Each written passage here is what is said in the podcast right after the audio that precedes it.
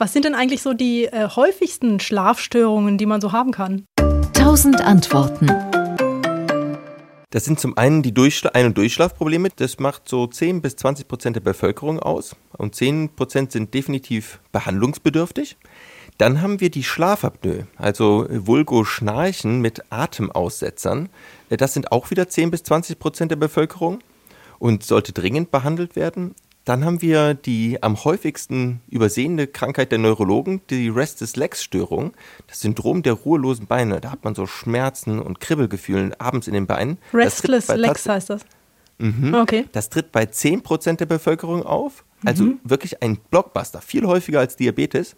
Und dann haben wir auch die Schichtarbeit. Die lässt uns nämlich auch sehr schlecht schlafen und etwa 10% der Bevölkerung in Deutschland arbeitet im Schichtdienst.